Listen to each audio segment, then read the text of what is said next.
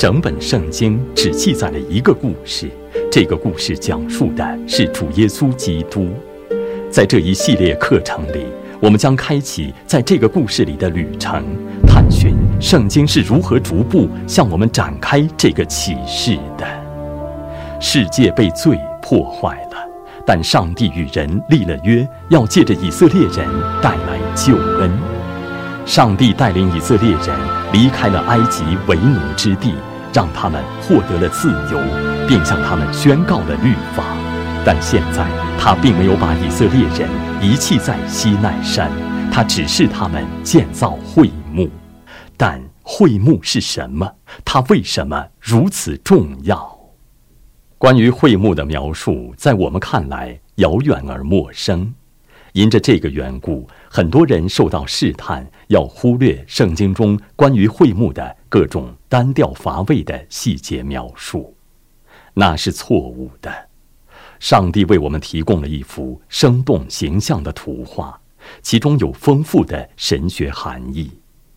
当我们停下来更仔细地查看时，发现这些圣经篇章为我们打开了一扇窗户，让我们看到了当今基督徒必须领受和为之欣喜的馨香真理。这些段落看似平常，但你们将会惊喜地发现，他们展现了福音的荣耀。上帝借着会幕，想要教导我们哪些主要内容呢？那与整本圣经有什么关系呢？摩西在设计会幕的过程中起了什么作用吗？从会幕的各个组成部分中，我们可以得到什么神学教导？我们从祭司在会幕中侍奉时所遵从的次序，可以学到什么神学真理？会幕如何指向新约及以后的事？赫曼·维特修斯是十七世纪的荷兰神学家。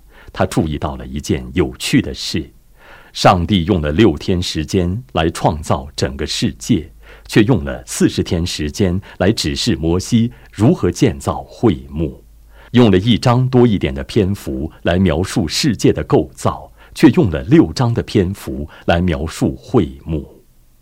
这很有趣，因为《出埃及记》这卷书中有将近一半的篇幅不是关于出埃及这个事件本身的。而是用来描述会幕的设计和构造。为什么会这样？耶和华显明了自己是拯救他百姓的那位上帝，他在这个世界和将来的世界里要与他的百姓同处。会幕教导了我们与上帝相交的生活是怎样的。我们学习关于会幕的教导，是为了明白上帝所指定的罪恶的人来到圣洁的上帝面前的步骤。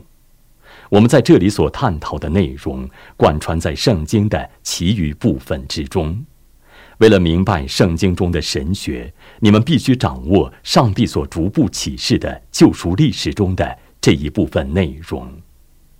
首先，我们必须探讨上帝住在他的百姓当中这个主题，因为这是一个主要内容，是关于会幕这部分教导的主要主题。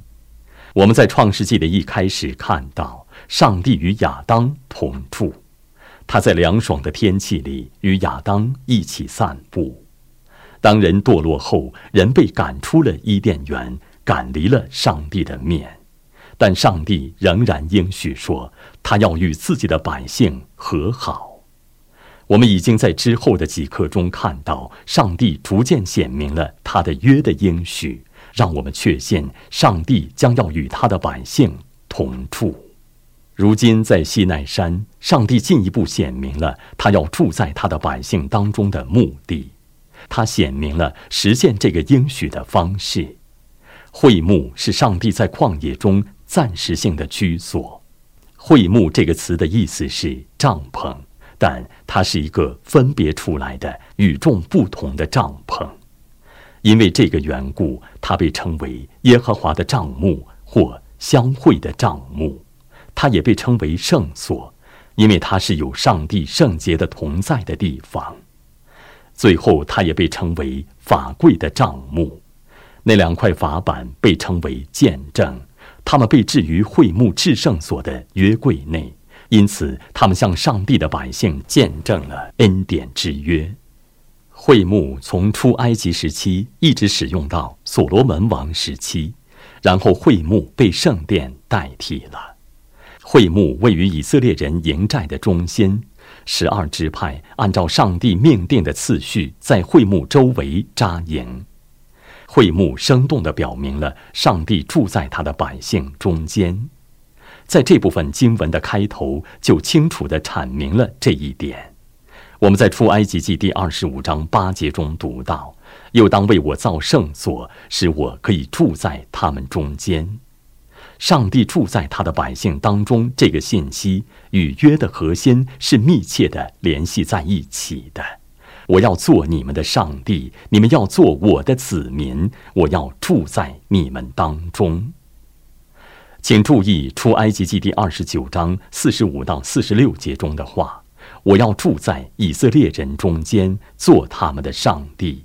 他们必知道我是耶和华他们的上帝，是将他们从埃及地领出来的，为要住在他们中间。我是耶和华他们的上帝。”建造会幕的目的是让以色列人继续像在西奈山一样经历到耶和华住在他们中间。我为什么那样说呢？请注意相关经文之间的联系。关于西奈山，我们在出埃及记第二十四章十五到十六节中读到这些话：摩西上山，有云彩把山遮盖。耶和华的荣耀停于西奈山，云彩遮盖山六天。第七天，他从云中招摩西。现在看一看关于会幕，出埃及记第四十章三十四节中说了类似的话。当时云彩遮盖会幕，耶和华的荣光就充满了帐幕。以色列百姓在西奈山经历到了上帝在他们中间。这将借着会幕成为永久性的经历。第二，我们应当意识到，会幕表达了福音的模式和福音的内容，这是福音的实质，这是我们要用大部分时间来讲的内容。在我们看细节之前，请注意有一条上帝的命令。我们从亚伯身上看到，必须唯独按照上帝自己明确的指示来敬拜上帝。上帝借着第二条诫命，进一步证实了这一点。他告诉我们说，不可为自己雕刻偶像。上帝借着这条诫命，是在说，你们只许按照我所指定的方式来敬拜我。在与道德律有关的其他地方，也重申了这一点。在《生命记》第十二章三十二节中，我们看到了这些话：“凡我所吩咐的，你们都要谨守遵行，不可加添，也不可删减。”圣经中这条关于敬拜的律法适用于各个世代的所有人。我们不可加添或删减上帝为他的百姓所特别制定的关于敬拜的条文。虽然如我们接下来将会看到的。他在旧约时代和在新约时代所指定的具体方式可能有所不同，但也确实有所不同。会幕是按照上帝所吩咐的样式建造的，而不是遵照摩西所吩咐的样式建造的。这不足为奇。摩西没有起任何设计作用。从出埃及记第二十五章到利未记第七章，上帝提供了每一个细节。以便会幕可以完完全全按照上帝所命令的样式建造起来。我们在第三十一章十一节中看到了这句话：“他们都要照我一切所吩咐的去做。”这句话贯穿在制造会幕的整个过程中，没有任何一个细节容许人自己发挥想象力去做。在敬拜上帝这件事上，严格禁止人的一切发明和创造。上帝究竟怎样描述了会幕的样式？那带领我们来探讨其神学方面的内容。我们将要查考会幕的每一部分，以及上帝借着那些细节赐给我们的神学方面的教导。对于会幕中各种器物的描述和安排，显明了上帝的福音的恩典，显明了蒙救赎的罪人来到圣洁的上帝面前来的方式。我们将要按照祭司进入会幕中侍奉时见到的这些器物的次序来探讨每一件器物，从而依次阐明上帝所显明的神学主题和关于救赎的教导。祭司所遵循的侍奉工作的次序以及每一件器物都传达了福音真理。首先，请注意整个画面，有一个露天的大院子。它的围墙是由白色细麻布的幔子围成的，这些幔子是用柱子、底座、钩子和杆子连接成片的。耶和华的帐幕会幕就在这个院子里面，在院子里面会幕外面有铜坛和铜盆。会幕自身里面包括两部分，较大的那部分是圣所，小的那部分在最里面。是至圣所，我们将会按次序探讨会幕的每一部分，只能简要介绍会幕中的七个主要器物。你们在将来的学习中还可以从会幕学到很多教导。祭司将会来到外院的围墙那里，那是以有形的方式表明上帝是圣洁的，是与他的百姓分别开来的。祭司将要穿过用蓝色、紫色、朱红色和白色线织成的幔子做的门，那个幔子用带卯的铜座和银钩挂在四根铜柱上。当祭司穿过那个门的时候，他看到的院子里的第一个器物是祭坛，那是一个铜坛，那个铜祭坛就在他眼前，他要来到铜坛面前。这个方形的祭坛是用铜包起来的，它的四拐角上有四个角。这个坛一定很漂亮，但它肯定比金子之类的东西更经久耐用。坛上还有铜盆、铲子、叉子等等。经上告诉我们，这个铜坛上的火永远不可熄灭，要让圣洁的上帝与他的百姓住在一起。人必须要做的第一件事情是献祭和赎罪，因此他们首先要来到这个铜坛面前。上帝的公义必须得到满足，人必须承认自己的罪，必须用一个替代物来赎罪。祭司必须先来到这个祭坛面前，然后才能继续往里走。我们在下一课中将要探讨献祭的细节。但这指明的是人类需要基督最终的完美的献祭，这印在了上帝百姓的脑海中。他们需要基督的献祭，需要基督为他百姓的罪流出宝血。若没有基督为他所有百姓的所有罪进行替代性的赎罪，我们不可能来到上帝面前，上帝也不能与我们同处。第二。你们将要来到铜盆面前，在那里应当装满了水。在接近会幕本身之前，亚伦和他的子孙们在铜盆里面彻底洁净自己，洗净他们的手和脚。经上告诉我们，他们若不洗净自己就进入会幕，必定会死。献祭之后的这一步，以礼仪的方式象征人需要被洗净或得洁净。他们需要持续不断的洁净自己，才能来到上帝面前。我们在这里看到那些借着基督的献祭来到上帝面前的人，承认自己的罪，承认自己需要真正的洁净，需要属灵的洗。我们在约翰一书第一章七节中读到，他儿子耶稣的血也洗净我们一切的罪。会幕本身是长方形的，上面有四层遮盖物。从会幕里面往上看，最下面一层是用细麻、蓝色、紫色、朱红色线制作的幔子，上面绣着天使基路伯的图案。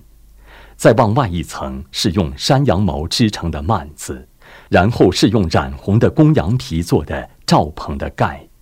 最外一层是用不透水的海狗皮做的顶盖。通过幔子之后，就进入了会幕的第一个房间，那里被称为圣所，是会幕的第一部分。你们在那里会看到放陈设饼的桌子在右边，金灯台在左边，香坛在这个房间的最里面的中间，就在通往至圣所的幔子前面。首先，你们如果向左边走，就会来到金灯台面前。这个灯台是用一整块纯金锤出来的，它的中间有一个枝子，两边各有三个枝子。构成了一个有七个枝子的灯台，像一棵树。灯要不断添油，永远保持燃烧状态。它照亮了这个房间，否则这里就是漆黑一片。当灯被点亮时，这里面看起来就像是地上的一个微型天堂。你们能看见墙上和房顶上的基路伯。这个灯台象征着向人显明救主的那光，在约翰福音第八章十二节中，主耶稣基督自己也被描述为世界的光。这个灯台也象征着圣灵照亮人的心，向人启示救恩。因着罪属血气的人是盲目的，处在黑暗中。除了象征主的同在和救恩之外，这灯台也照亮了在那里劳作的祭司的侍奉工作。我们看到这灯台指向基督和他的救恩。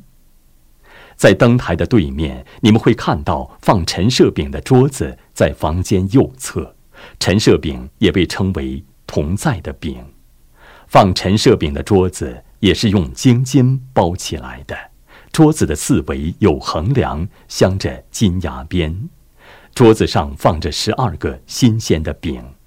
经上告诉我们，每个安息日，祭司把饼分成两摞放在那里，每摞六个。祭司吃那些饼，那些饼象征着十二支派，持续地提醒人们记得上帝之约永远的应许和供应。放置陈设饼的仪式被称为永远的约，这些饼象征着上帝的百姓在上帝面前，祭司们可以吃那些饼。我们当然必须靠永生之道，主耶稣基督活着，如我们在约翰福音第六章三十五节所看到的，他是生命的粮。他应许说，凭着现今以他为粮的人，永远不会饥饿。而且会拥有永生。我们要探讨的第五个器物是香坛。我告诉过你们，当你们进入会幕的时候，将会看到香坛在第一个房间的最里面。这个坛的四个拐角上也各有一个角，也是完全用金金包裹起来的。大祭司在这里点燃一种具有特殊香味的香。那种香的配方是专供这个香坛用的。大祭司每天早晚在这个香坛上面点燃那种香，然后每年一次，在赎罪日那天，要在香坛的四角撒上用来赎罪的寄生的血。这象征着什么？香象征着在施恩座前献上的祷告，施恩座象征着上帝的同在。如果你们唱诗篇第一百四十一篇开头的经文，就会看到这一点。我们说：“愿我们的祷告如香陈列在上帝面前。”启示录中也描述了具有同样象征意义的仪式。在启示录第五章八节和第八章三到四节中，借着这些启示性的形象，谈到众圣徒的祷告如香一样升到上帝的宝座前。那一切都起源于湘潭这里，那告诉我们，上帝希望我们祷告，借着我们主耶稣基督的中保之功，悦纳我们的祷告。这些祷告像馨香的香一样，上升到上帝的宝座前，就像香坛上的香升到会幕里的约柜和施恩座前一样。后来在圣殿的香坛前。不是会幕的香坛前，天使向撒加利亚显现，宣告上帝垂听了他求一个儿子的祷告，他的儿子就是施洗约翰。我们在新约的开头可以看到这个故事。第六个器物是幔子，有一个很大的幔子，把圣所和里面的至圣所分隔开。把这两部分分隔开的幔子就在香坛后面，它是上帝和人之间一个有形的象征性的阻隔。它是用很厚重的织物做的，中间是不能打开的。祭司必须从边上进去，一旦进入至圣所，就会看到那里只有一个器物，就是约柜。这个房间是十五英寸见方的。大祭司每年只进入至圣所一次，就是在赎罪日那天进入至圣所，把寄生的血洒在施恩座上，以此赎他自己和百姓的罪。这对于理解后来在耶稣死去那天圣殿里的幔子裂开了，具有非常重要的意义。实际上是上帝把那个幔子从上到下撕开的，象征的是借着主耶稣基督的死，每个信徒都有能力直接来到上帝面前。你们会注意到旧约的这个象征物与希伯来书第四章十六节的联系。所以，我们只管坦然无惧地来到施恩的宝座前，为要得连续蒙恩惠，做随时的帮助。我们来更进一步的探讨约柜本身和施恩座。这毕竟是位于会幕最里面的上帝的圣所，它是会幕的中心焦点和整个会幕中最重要的部分。当然，约柜是长方形的。里里外外各部分都被金金包裹着。当你们来到约柜面前的时候，就会发现约柜蕴含着各种生动的描述，展现了上帝的同在。在希伯来书第九章四节中，我们读到约柜里有盛玛纳的金冠和亚伦发过芽的杖，并两块约板。上帝禁止以色列人触摸约柜，违者处以死刑。施恩座是由一块金金制成的，放置在约柜顶部。施恩座的两头各有一个长着翅膀的基路伯，他们脸对脸向彼此张开翅膀。如我所说，约柜主要象征的是上帝在他的百姓当中，从而强调了建造整个会幕的主要目的。它在别处也被称为上帝的宝座。同样，它也只是以微小的、暂时性的事物来象征了上帝在天上的位置。上帝是超越宇宙的，就连天上的天也不能容下他，但他却屈尊自己来住在他的百姓当中。当然，如我们稍后将要看到的，那主要是指向主耶稣基督的到来。我们已经依次探讨了这些器物。现在只剩下一样必不可少的了，那就是上帝的同在。上帝白天借着云柱，夜间借着火柱，显明自己的同在。云柱和火柱就停留在会幕里约柜上的施恩座的正上方。上帝从施恩座的上方对大祭司讲话，在旷野里。上帝的同在带领和指引他的百姓前进。当云柱或火柱前行时，以色列人就前行；当云柱或火柱停下时，以色列人就安营，直到他再前行。这所传达的信息很清楚：上帝住在他们中间。最后一点也是非常重要的。我们需要探讨在会幕中所发现的属天的事实。会幕是以暂时性的属地的事物来描述了上帝真实的住所。既然会幕象征了上帝的家，他借之住在他的百姓当中，那么会幕必定具有上帝在天上的真正居所的样式。要记得，遮盖会幕顶部的那层幔子和构成会幕内壁的幔子上都绣着基路伯。约柜顶部的施恩座上也有两个基路伯，它被称为上帝的宝座。旧约的圣徒明白，在地上所建造的只不过是更荣耀之物的模型或样式。例如，出埃及记第二十五章九节和四十节都阐明了这一点。它被描述为一个样式，真正的事物还没有出现。但希伯来书详细的阐述了这一点。我想，我们值得花一些时间来引用相关的经文。他指出了一个事实，即会幕是照着上帝在天上的真正居所造的，它是以。暂时性的事物象征了属天的现实，请跟我一起注意我们在希伯来书第八章五节中读到的内容。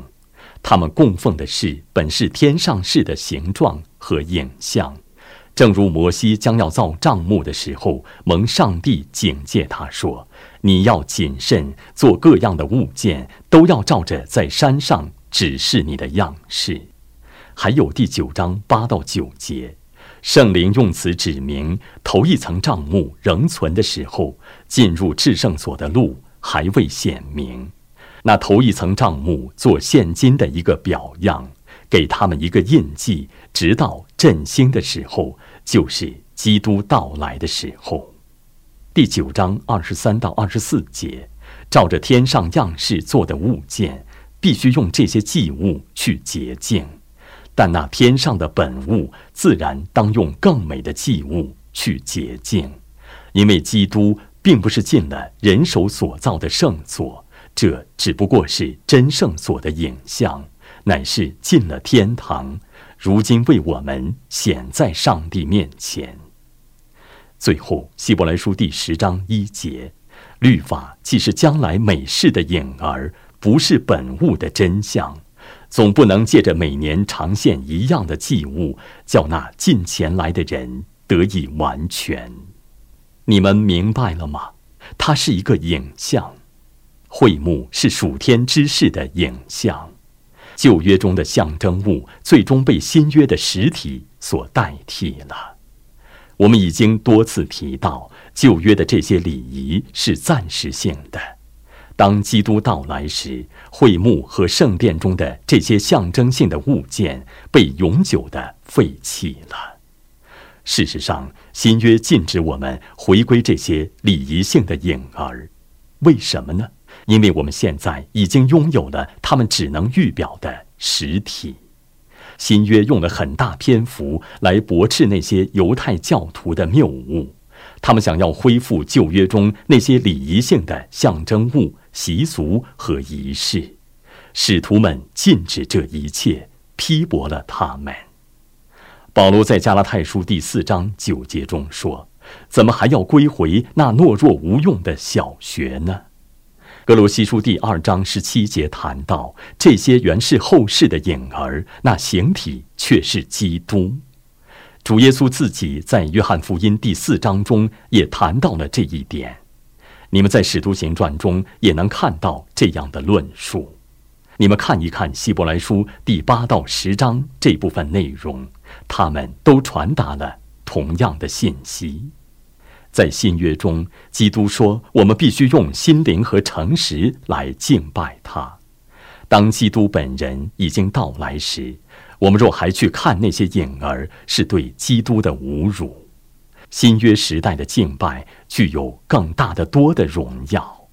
上帝向他的百姓所吩咐、指定和命定的新约时代的敬拜，展现了更简单的多的仪式。